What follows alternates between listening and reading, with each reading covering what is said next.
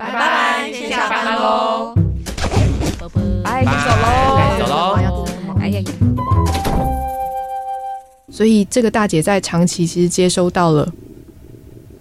谁的？谁？肚子在叫，好大声！我们隔这么远，因为因为被收进去了。哦，哦，声音好哎，真的吗？有有有有，是麦克风收到的声音吗？这这段我没吃早餐，也没吃午餐，我要等等一下吃晚餐。是因为省钱大法。Oh my god！天哪，好好笑！我先坐远一点。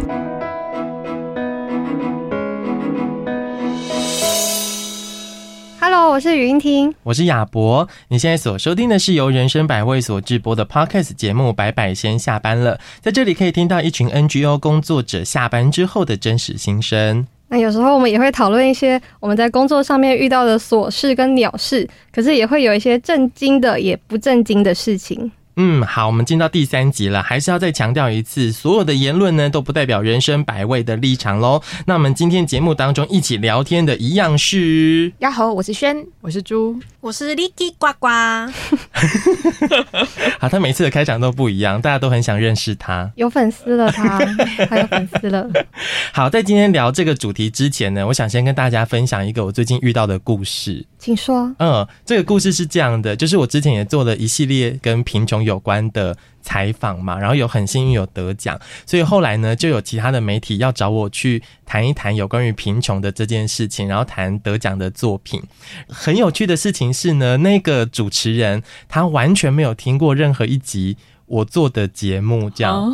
对对对，我觉得蛮妙的。然后他要访问我的时候，我一走进录音室，就跟我们一开始不是也会闲聊吗？他也想要跟我闲聊，拉近一点距离。然后他跟我闲聊的事情，他开口的第一句话，我就吓傻了耶！他竟然跟我说：“现在台湾还有所谓的贫穷吗？”应该没有吧？哦，哎、欸，我觉得世界很不一样。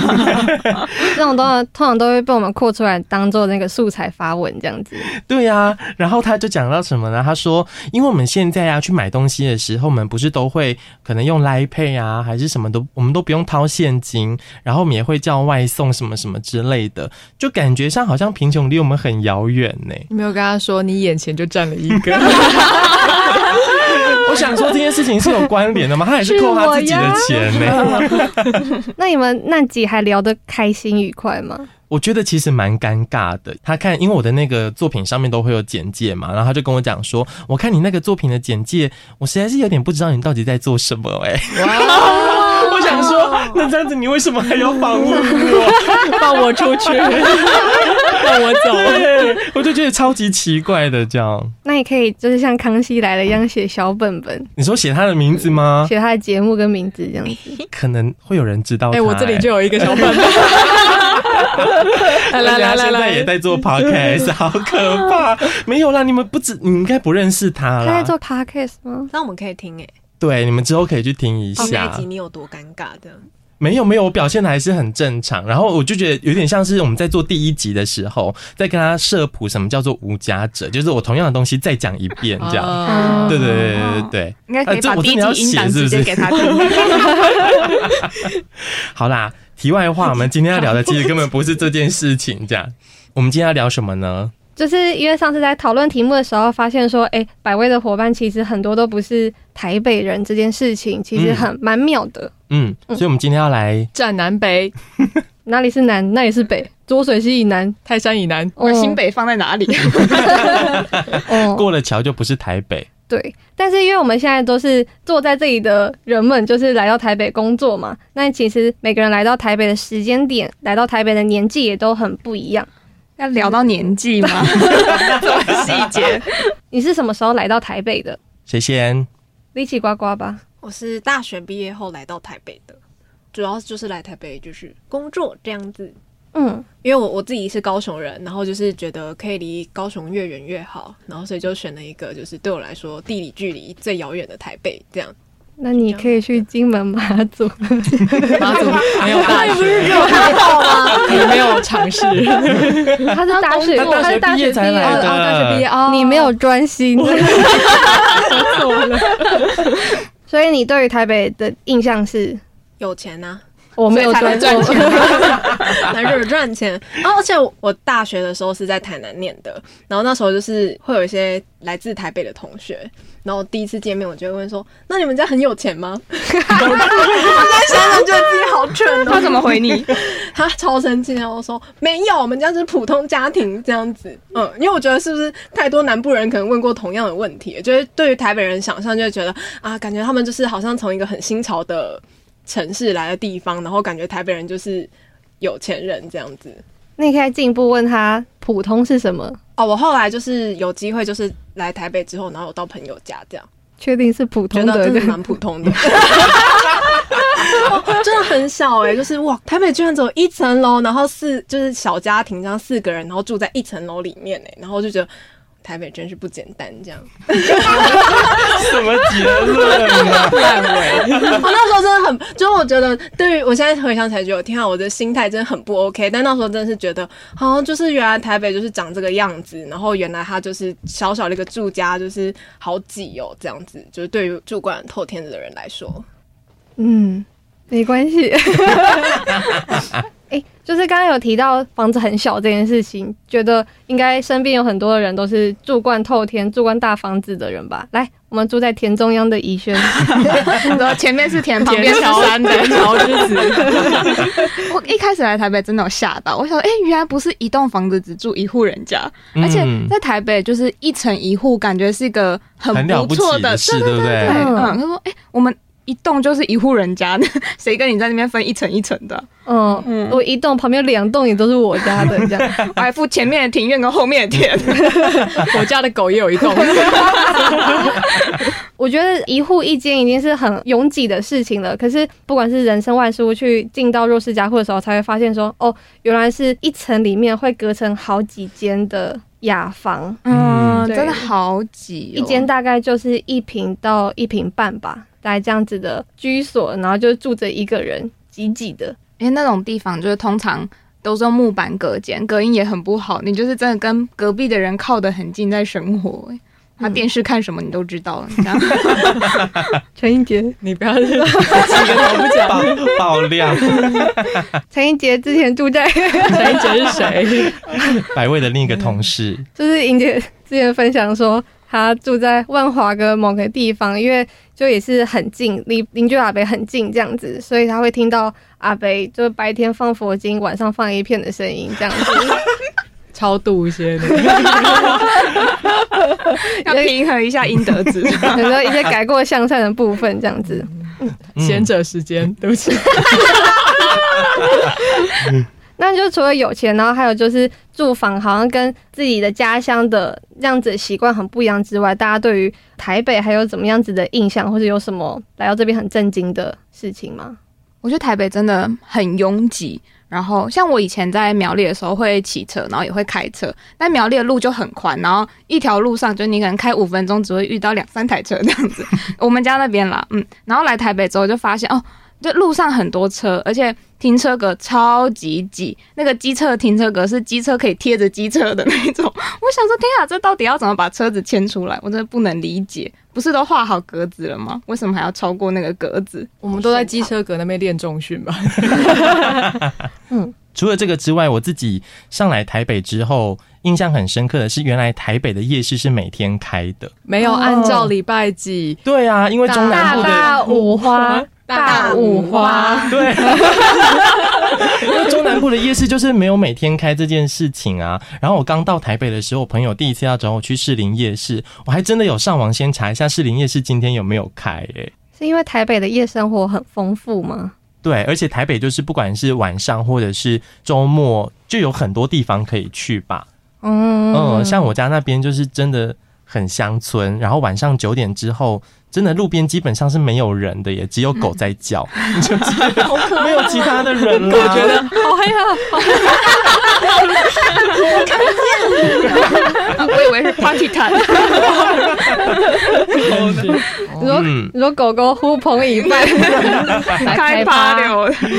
嗯，对我来说的话，来到台北一个很惊讶的地方是这里的大众交通真的非常的方便这件事情。嗯，我我家在桃园，桃园的大众交通。我觉得不是这么的方便，不是这么的舒适。可是，在台北，就是你你想要搭捷运啊、搭公车或者是共享机车，这种都会很方便。所以，你出外交通真的是靠自己是没有问题的。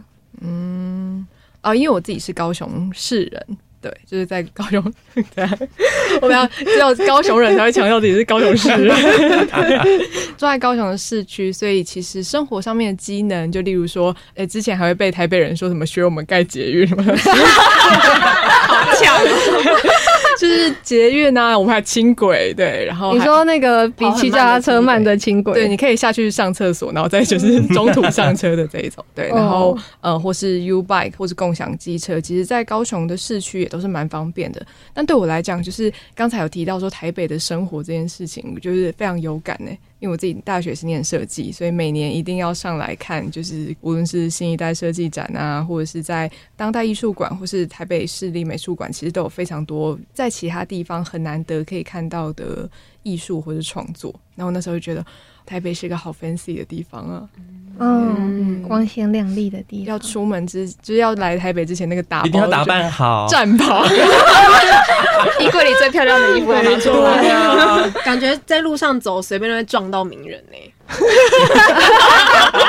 你有在？你有遇过名人？没有，我从来没有遇过。我超级难过的，就是我之前就想要去信义区看，可以遇到 A 啦之类的。因为之前在八卦杂志都会说什么在路上遇到 A 啦。哦，嗯，我第一次上来台北的时候就遇到好多名人哦，同一天。哦、去哪里？你去哪里？没有，就是学长带我到处逛啊，就是他想要带我去，没有，他带我去什么认识学校周边环境啊，然后搭捷运就遇到，比如说什么炎亚纶呐，真的，举手。听说民生社区可以遇到张孝全，也可以遇到瓜吉，嗯。呃，什么？太冷淡了，大家。哦，对，我之前遇过陈珊妮，哇！然后重点是装扮蛮好笑的，坐在摩托车上。你 等人的时候坐在机车上那种吗？没有没有，他就是正好要过红绿灯，然后在中校没有没有，他被载，然后是在中校东路，你知道那个 中校东路跟敦化南路那边，然后一个红绿灯都要等超级久。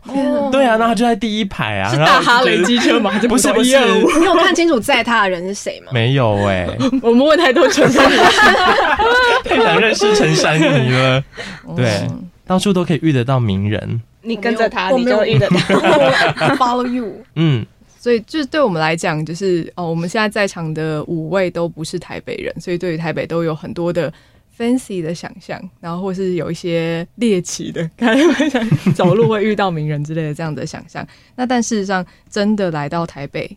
嗯哦，我觉得还蛮特别，是桃园人啊。桃园人据说你们从小生长的环境就跟台北镶嵌在一起嘛。哈，我国中的时候考完期末考就来台北玩啦，觉得自己是个走在潮流尖端的孩子，这样子。对对对，就是那个生活圈，就是随着交通越来越便利之后，就是可以延伸到很多地方，但一定都是向北部跑的，绝对不会。往新往新竹啊，往台中啊，这样子。你跳过苗栗吗？那小不起，我们有停吗？所以对你来说，就是台北就是一个生活的娱乐圈，算是哎、欸。台北是你们桃园的后花园？没有没有没有没有，不敢不敢不敢，怎么讲？怎么能够这样讲呢？对，台北是我们的。不知道，我我脑中只想象。想象得出来汤姆熊这种东西这样子，哎，那时候是国高中的记忆。我国中的时候，假日的时候会来西门町，就是那时候很很迷杰尼斯偶像。所以会去买杂志，然后买护贝卡，护贝卡 超超盗版的感觉。可是那些东西在桃园买不到吗？不知道哎、欸，可能就是因为资讯最发达，就是在台北了。哦，OK。因为像我们彰化的话呢，就是如果真的要找比较 fancy 一点的娱乐的话，一定要到台中，因为像彰化就没有百货公司。嗯嗯。对，所以我原本想说，是桃园也没有百货公司吗？也是有啦，也是有，但我们就是精益求精，好还要更好这样子，就不拘泥于在这个桃园的这个地方。去玩原百还要去星光三月哦，因为桃园又有分，就是南桃园跟北桃园，然后生活的地方是在南桃园，那北桃园的桃园的话，就是一出来就比较多，就是好像有经过规划的，包含艺文特区啊，还有各种的百货公司，但那就不是我会踏足的地方，嗯、我就直接直上台北这样子。嗯，对对对，所以这是一个从小可能就跟台北镶嵌在一起的故事，但是还蛮多人是到台北来找工作，所以直接一来就是住在台北了。嗯，亚博是这样子。我是念书的时候上来台北的，哦、嗯，然后那个时候因为我们家就只有我念私立大学，所以为了要来台北念书，就是要说服爸妈我可以到台北念书，我就说那我愿意去住那种非常非常便宜，然后是。呃，因为像我们家有宗教信仰，所以像呃，我家的宗教信仰是一贯道，然后一贯道在学校的附近呢，就会开设很多的像是呃给学生的生活据点，叫做伙食团。那伙食团的话，因为一贯道有很多的人都吃素食，所以就大家可以一起煮饭啊什么之类的。那我就为了说服我爸妈来到台北，我就去住那种地方。然后那个地方是虽然它也是公寓一层，大概二十几平，可是我们基本上就是没有任何的私人空间。六个人要睡在同铺，然后六个人的书房也在一起，客厅也在一起，这样。你会听到什么吗？是也不会啦，但就是没有没有私人空间，然后就是他的房租就会变得非常的便宜。嗯嗯嗯。朱，你是工作了来台北？哦，对，我是工作的时候来台北，然后因为念的是设计嘛，所以在当时学校其实就有一个说法，就是呃。设计系毕业之后，一定最好的出路就是出国。如果你不能出国的话，你要先去台北，大概是这样子两个选择。然后另外的第三个选项就是啊，那你干脆做可能美编或者是在地方工作，就是不一定要做设计好了。这样、嗯、对，那我就是选择就是呃，那不然就先来台北看看好了。第一次来台北的时候，其实内心的感觉是非常复杂的吧。我印象中很深的是，我那时候买了那个人生第一次买单程的高铁票。就是我要上来住房子，然后那一张高铁票，我一直到现在都还留着。嗯，对，那感受就是看到很多鬼屋啦。我们好像有一集要特别聊鬼屋这件事情。对，我觉得租房子之后，你才发现哦，原本很多的生活机能，就是在家里面那个生活机能，其实它是在外头是没有的。例如说，对我第一件冲击就是饮水机吧。哦，对，嗯、就是很多租的地方其实没有饮水机，然后要怎么样子呃喝水啊？然后在台北市，这个已经被占很多年了，但就是。垃圾袋要买这件事情好环保，对，可是真的很贵耶。就是啊，而且你一开始根本就不知道要去哪里买，而且你也不知道就是要买就是什么几升还是什么之类的，对，对，就是很多这样子的状况。然后还有就是你要你要讲那个最近租屋遇到一度电五块的故事。我觉得一度电五块已经是小 case，好像大家都已经习以为常了。就是你在外租屋，你就得要接受房东。一度电五块这个条件这样子，嗯，我遇过六点五块的，六点五块就可以告他，真的很过分，对不对？很过分哎。嗯，除了电之外，我另外一个印象也很深刻，就是要跟一大堆陌生人共用洗衣机。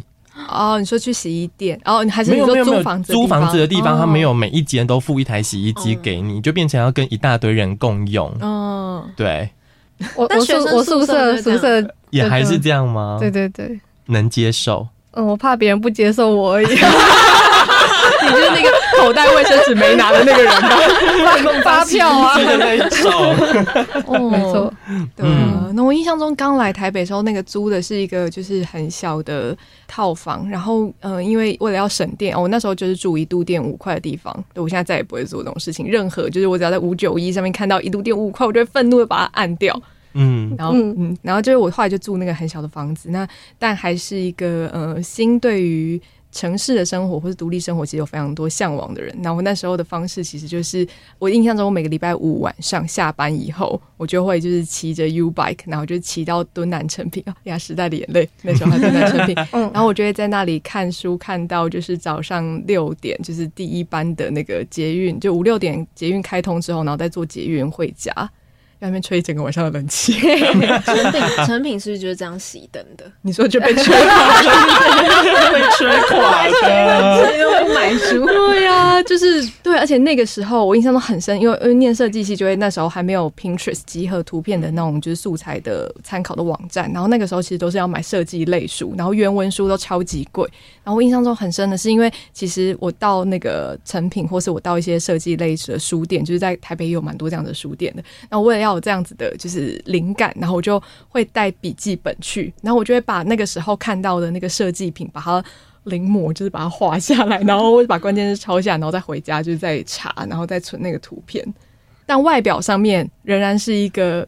光鲜亮丽，让人家水水，还是想要维持一个体面生活。就是你走在信义区，或是你走在东区，或是你走在中哎，好多地方啊。你走在走在台北市区的时候，你会很希望自己是一个嗯，不要说突出的人，但你希望自己不要是一个被像油水一样，像油一样，就是被分离出来，马上被辨认出来的那一个人。所以。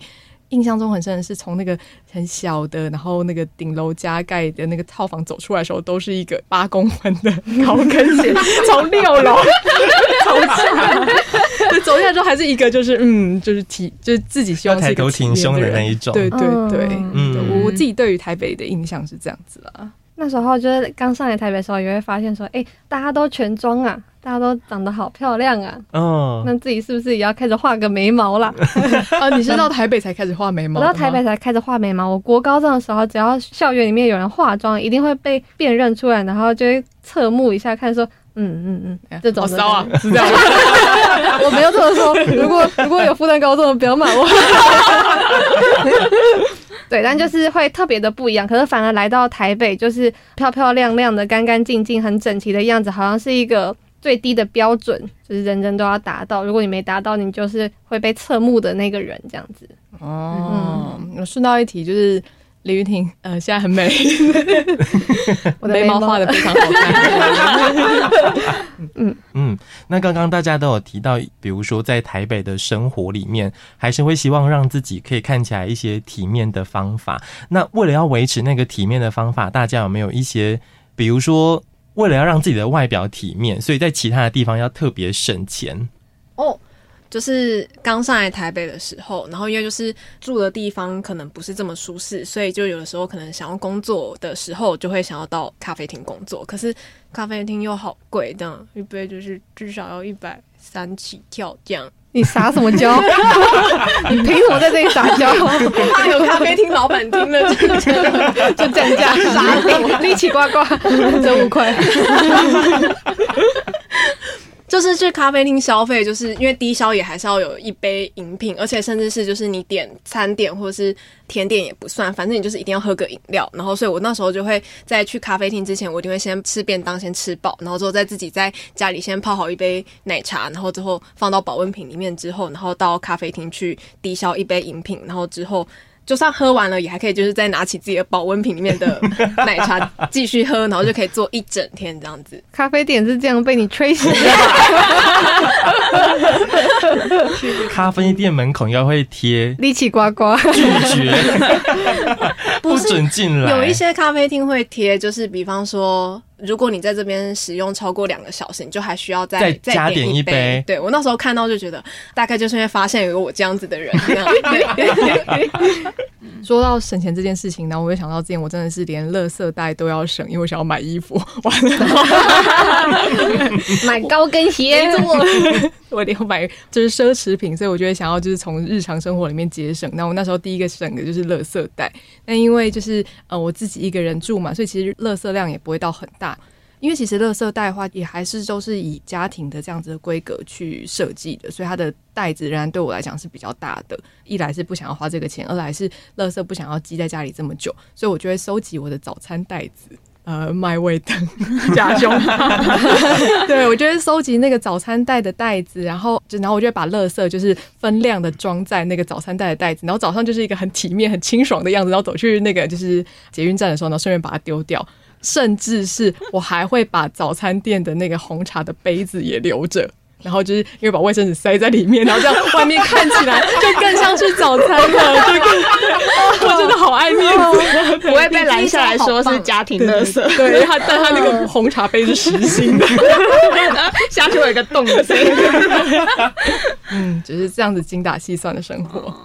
我有一个类似的，是在最近的，这可以不用剪进去。对，我就是很有分享这件事情，就那时候就是喝酒，然后食物水啪的吐在了那个琉璃台里面，这样子。但因为吐了嘛，所以我就把它吐了就收集收集，然后拿起卖温的的袋子把它装进来，我就一路提着，因为一直找不到哪里有路边的垃圾桶，这样子一路提提到了红甲公园这样子，然后终于看到一个路边的垃圾桶，我就把它丢进去，然后就分享给莹姐，啊，莹姐又出现了，然后就分享给莹姐，然后莹姐就说。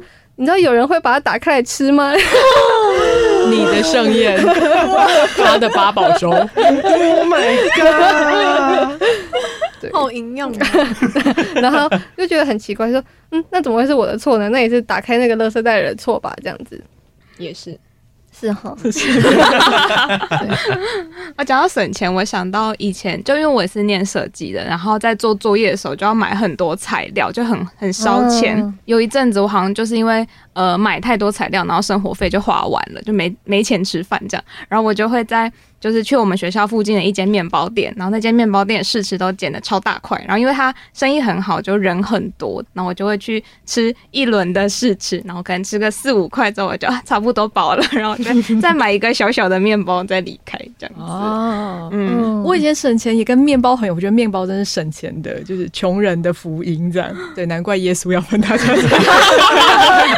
就是我之前去，就是之前去成品的时候，然后也会为了就是为了要省餐费，然后所以就。就是去楼下买一条那种长长的那个法棍，嗯、对，就是法国面包，然后就把它塞在我的那个袋子里面，然后一边看书的时候就假装在袋子里面找东西，没偷偷吃，对，就用这样子的方式，然后再喝水，谁跟他碎碎？谢谢面包店的阿姨，嗯。那我有一个膨胀的，就是把白米煮成稀饭，就是不是你厨艺不好。那这一碗你煮成白饭的量的话，它会变成三倍的稀饭，这样子，对，你就可以分三餐吃。在我最穷困潦倒，但又不敢跟爸妈开口求助的时候，就是会用这样的方式。嗯，哦，对啊，大家好像都没有试着跟家里求助，或者是如果遇到经费困窘这件事情的时候。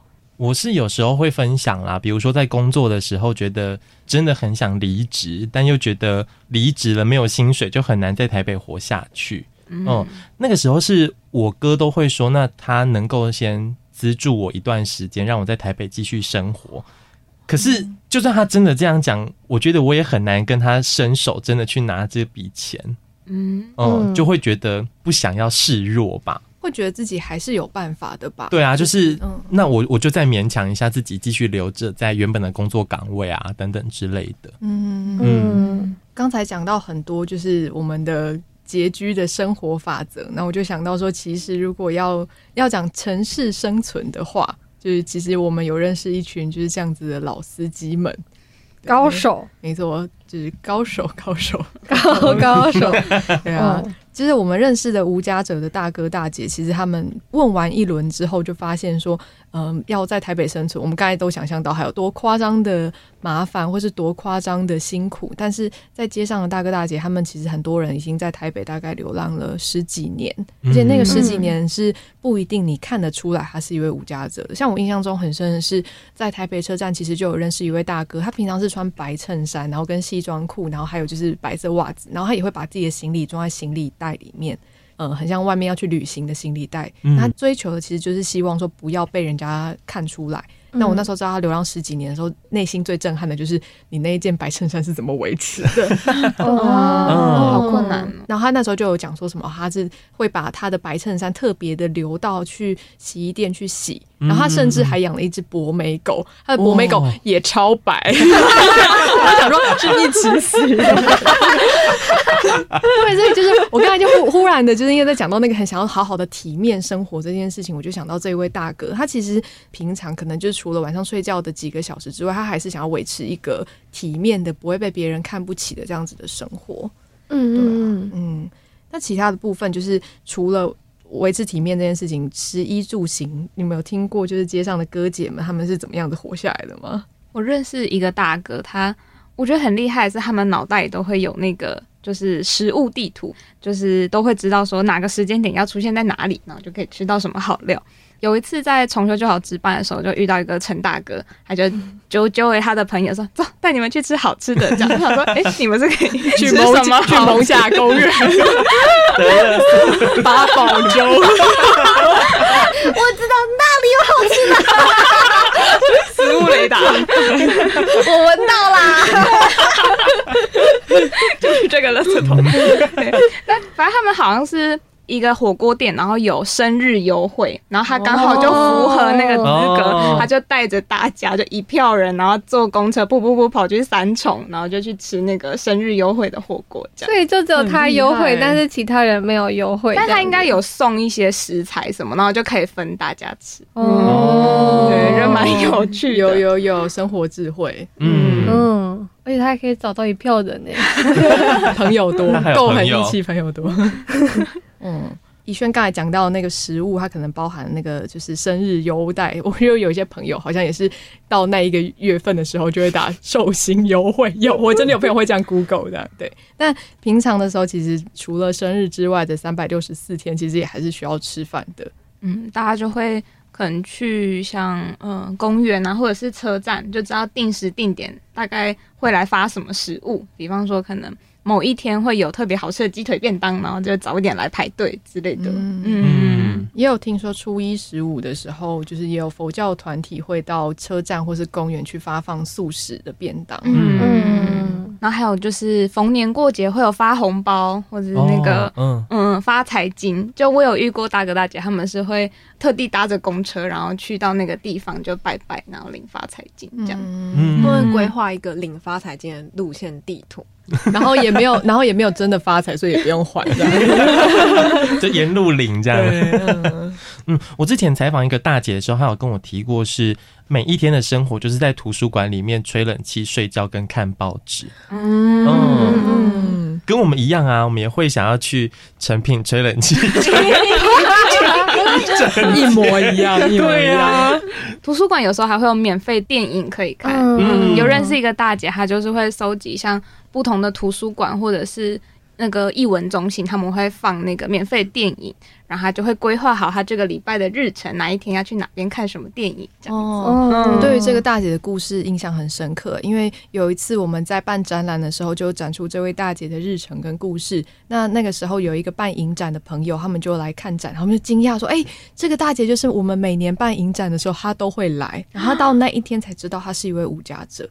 对啊，所以很特别。嗯，嗯，据我们之前在访谈的时候，有发现一些大姐啊，她们可能以前在家庭里面就是必须要不断的劳动，然后就是没有办法出门，然后一直到呃后来流浪之后，反而在街头上面开启了不同的兴趣。像有一位大姐就说，她因此而喜欢上歌仔戏。她说她以前都看不懂，可是她现在就是在一些艺文中心有一些免费的表演，或是露天的野台戏，她就开始去看，然后慢慢的她也变成是一个会追剧的人。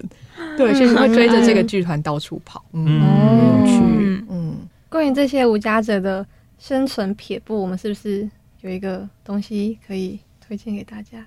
我们在二零一八，你为什么不直接讲？讲的好像很神秘，因为你是金鼎奖得主啊！哇，我们的 这里是宽看。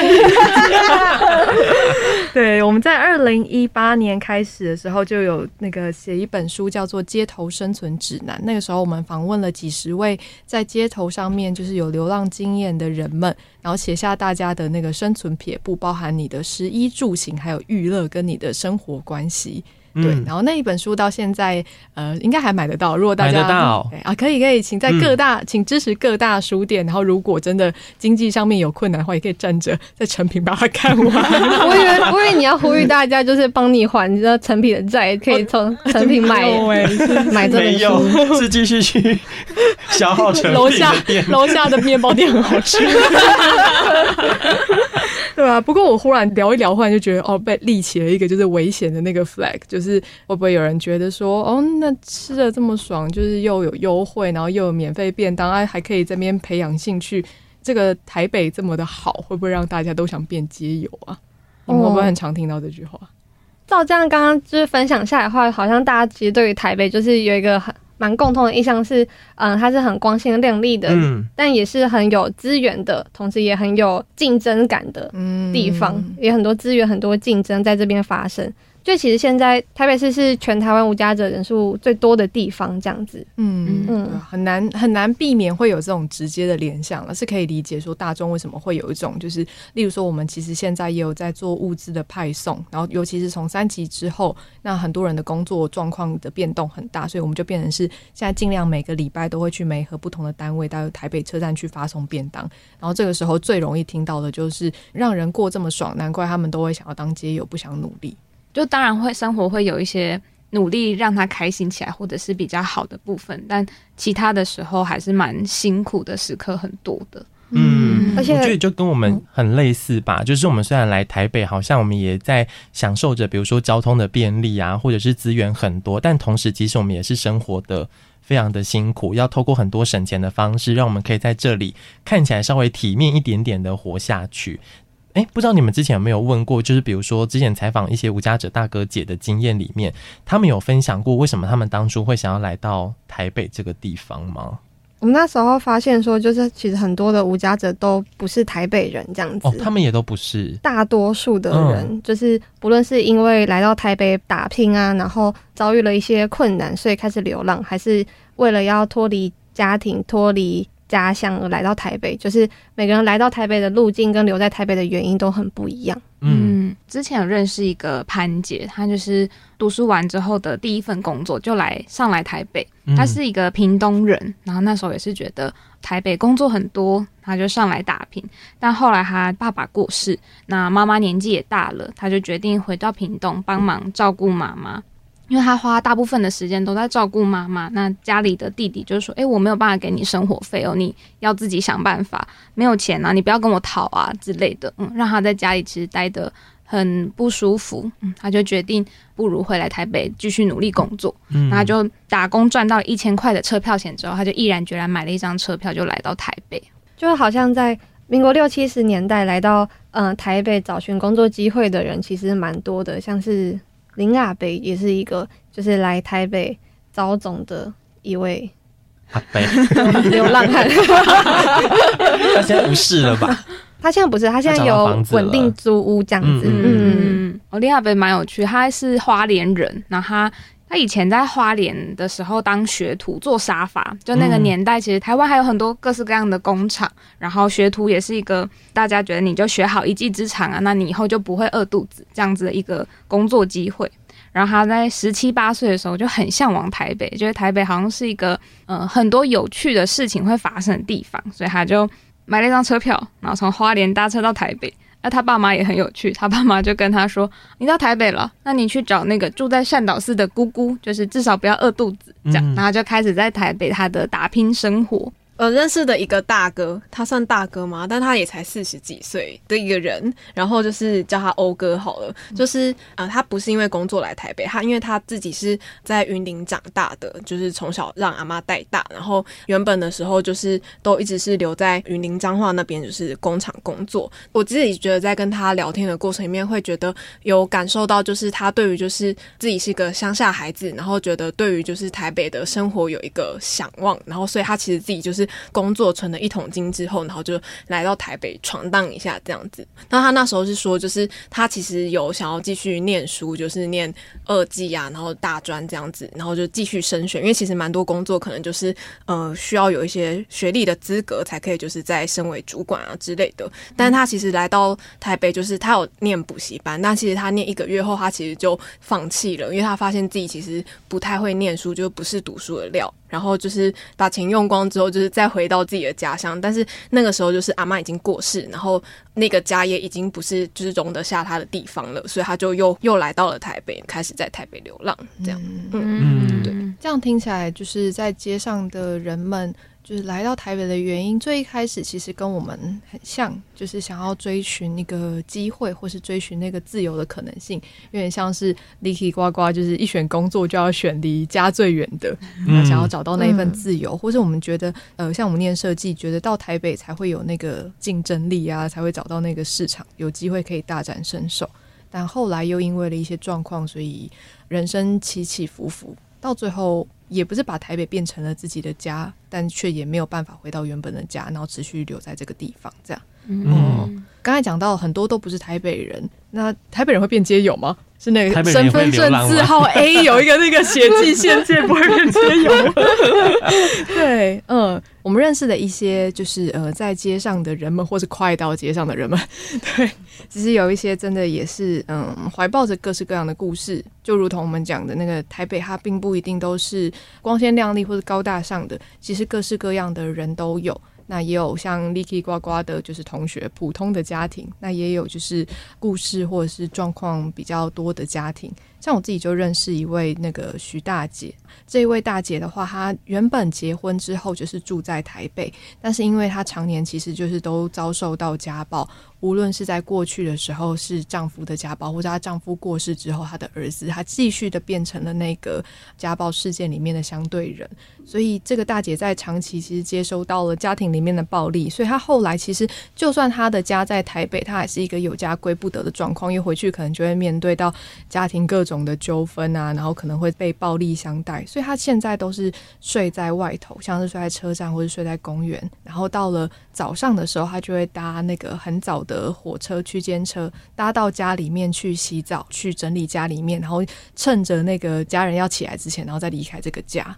那像是徐大姐的这样子的案例，其实并不在少数。有时候我就会觉得，我们有一个地方可以去向往，可以去逃，所以我们就是呃，无论是用逃的，或是我们就是冲刺的来到了台北这个地方。可是当就是台北的人们遭逢到了可能生活上面的不顺遂，或是他遭逢到了跟家庭的纠纷，其实当他出来之后，从家里面出来之后。我觉得是很纠结的。我们之前就有一个还蛮年轻的无家者跟我们讲说，他其实，在台北车站睡觉的时候，他都会蛮，就是很怕被他以前的认识认识的人看出来是他的，嗯、对，因为他其实就是台北人，嗯，对，我觉得那个压力也是很大的。嗯，我们讲了这么多，不管是我们自己的，就是在台北生存的这个状况，或者是无家者大哥姐们在台北生存的这些状况啊，我想要问一下你们，就是我们在台北生活了这么久，所以大家喜欢台北吗？一阵沉默。我觉得刚刚在听大哥大姐的故事的时候，一直想到贫穷人的台北上面的旗帜上面的字，嗯，讲说人盖起城市，城市应带有温柔，嗯，就是这句话。刚刚听到很多，就不管是来台北闯荡的人啊，寻找机会的人，但也有在这边停下脚步，但也有在这边找到了家的人，这样子，就好像对我来说，台北好像。就是一个充满机会的地方，嗯、所以好像也有时候还是会忍不住埋怨他，对，就是好累哦，好辛苦哦，嗯，但还是会很选择留下来，还是会想要留下来继续再看看还有哪些可以做到的事情跟各种发展的可能，这样。嗯，我觉得我跟云婷还蛮像的，就是因为在媒体的这个产业里面，真的在台北的发展。比较多，然后资源比较多，嗯、你可以接触到的事情也比较多元，所以我就会觉得像这样的工作类型，如果你要到我真的很向往的，比如说到花东去住啊什么之类，我就觉得 那边怎么可能会有相关的机会或者是资源可以运用？嗯，对啊，所以就会变成是，纵使很辛苦，也会觉得暂时可以留在这个地方生活。因为对台北真的有很多就是爱恨纠葛在一起，就是一个让人又爱又恨，然后又离不开的地方。觉得这里哦，交通真的很方便，然后有趣的工作机会很多。想要为了看看自己能够做到些什么，或是还想要再看看这个世界更有趣的一面，想要留在这里。可是就可能因为真的大家都挤在这个城市里面生活吧，就每个人可以分到的空间都好小好小，然后就。因为人很多，所以灯光也很多，声音也很嘈杂，就生活的环境真的要舒适，会需要一段努力的时间。如果说撇除就是生活的那个舒适度来讲的话，我觉得有非常多的艺文展览啊，或是各式各样的活动在发生着，然后觉得嗯、有很多可以去，因为像比方说我们很呃，我自己就是很喜欢的一些动保议题啊，或是一些可能同性相关的议题啊之类的，这些组织都是总部就坐落在台北，然后觉得在这里可以接收到蛮多就是各式各样的不同的观念，然后冲击之类的，然后我也觉得就是呃很多的声音是可以在这边，就是在台北这边是可以发生的。我觉得像就是自从来台北工作之后，然后再回到家乡的时候，就是试图要去跟他讨论，就是不能叫别人还难啊之类，然后就跟他讲整个关于还难的。脉络的时候，我在我在教育我阿嬷这样子，然后我觉得被说，就是你从台北来，然后好像就自以为是的感觉，就是觉得对，他就觉得你去了台北，然后好像就变得好像就是最聪明啊，然后最厉害，然后就是一张嘴巴在那边口口供这样子，然后就会被骂这样，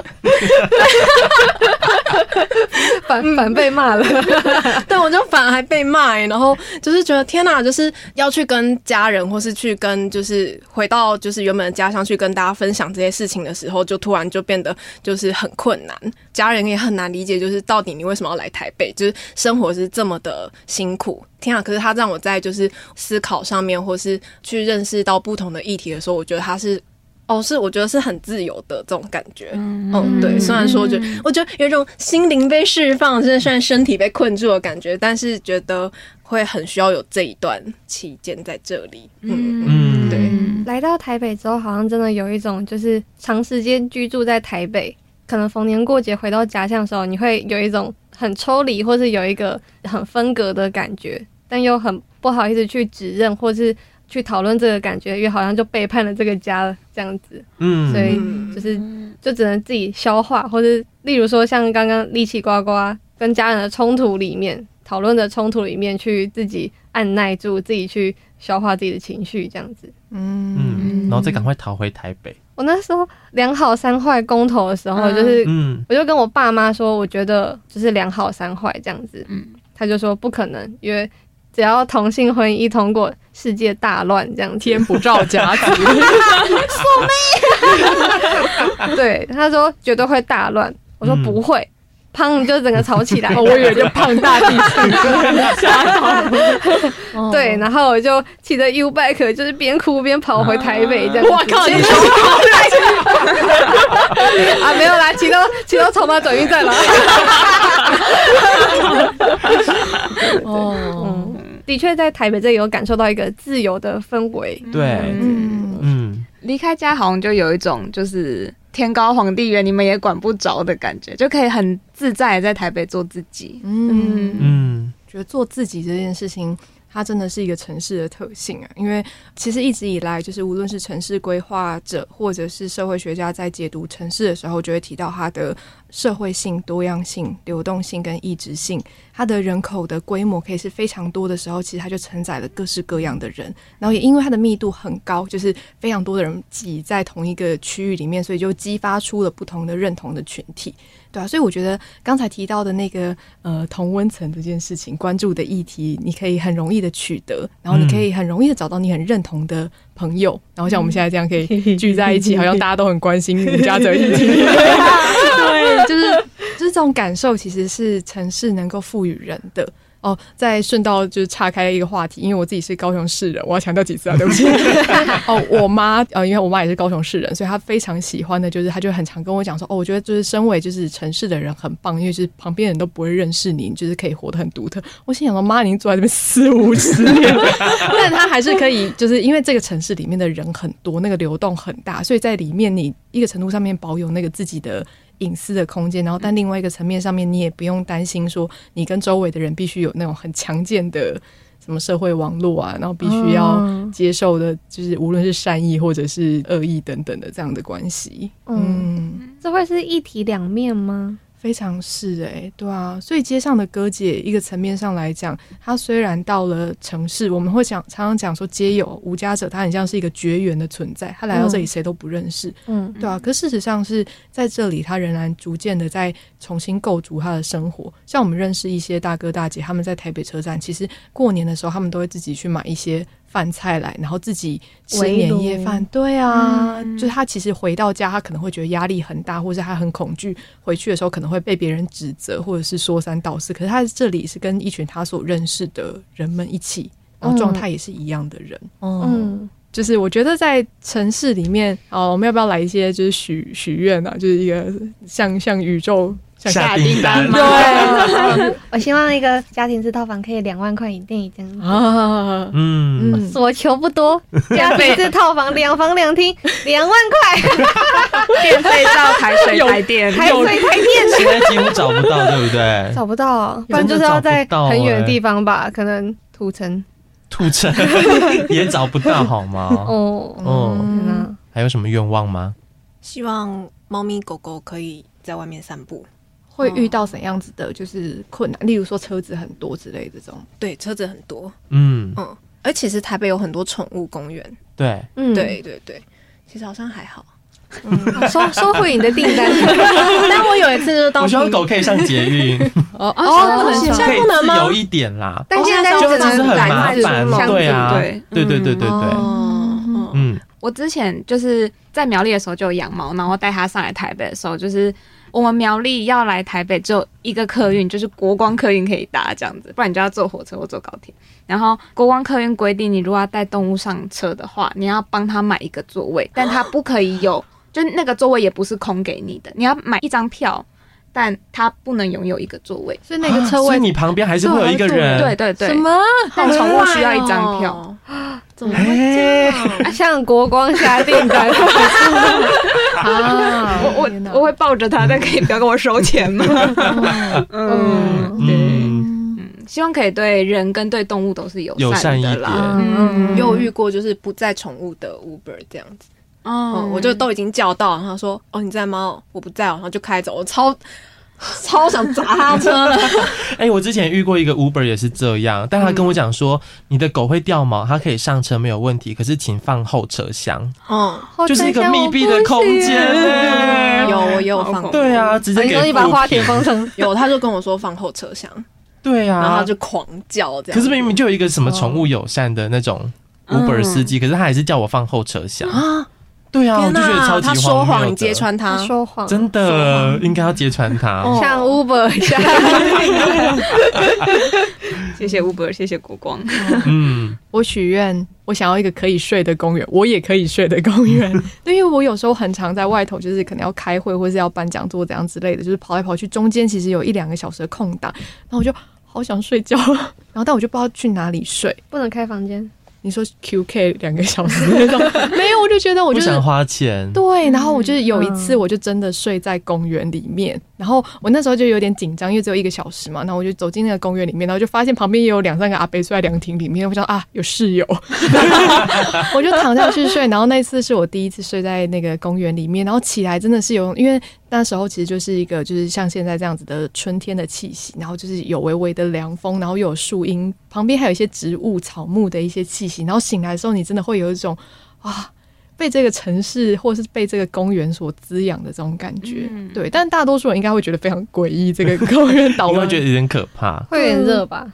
哦，我觉得我觉得还好，就是那个风凉凉。哦，我是高高雄人，强高雄市人，对，就是可以三十四度不开冷气，对，就是。但我就觉得，就是这样的公共空间的想象，可能对于很多人来说，公园或者是图书馆就只有一种用法。就是你应该坐直直的看书，或者是你应该在里面勤奋的跑步之类的，我 不知道。但其实对于公共空间可以有更多的想象，对吧？那他也有机会可以去发展出更多的可能性，这就是我的许愿，像柯师傅许愿。对，今天就是听到大家就是对于台北这个城市有诸多的爱跟想法，然后跟各种的希望跟可能。还有很多希望大家可以关注到的空间跟人们这样子，那请大家介绍一首歌。太硬了，太硬了。关于在就是台北，其实我们就发现，就是有很多的人都为台北创造歌曲。对，就是所以我们就是想最后可以跟大家分享一首你心里面那一首台北的歌是什么？嗯，谁先？好，那我先好了。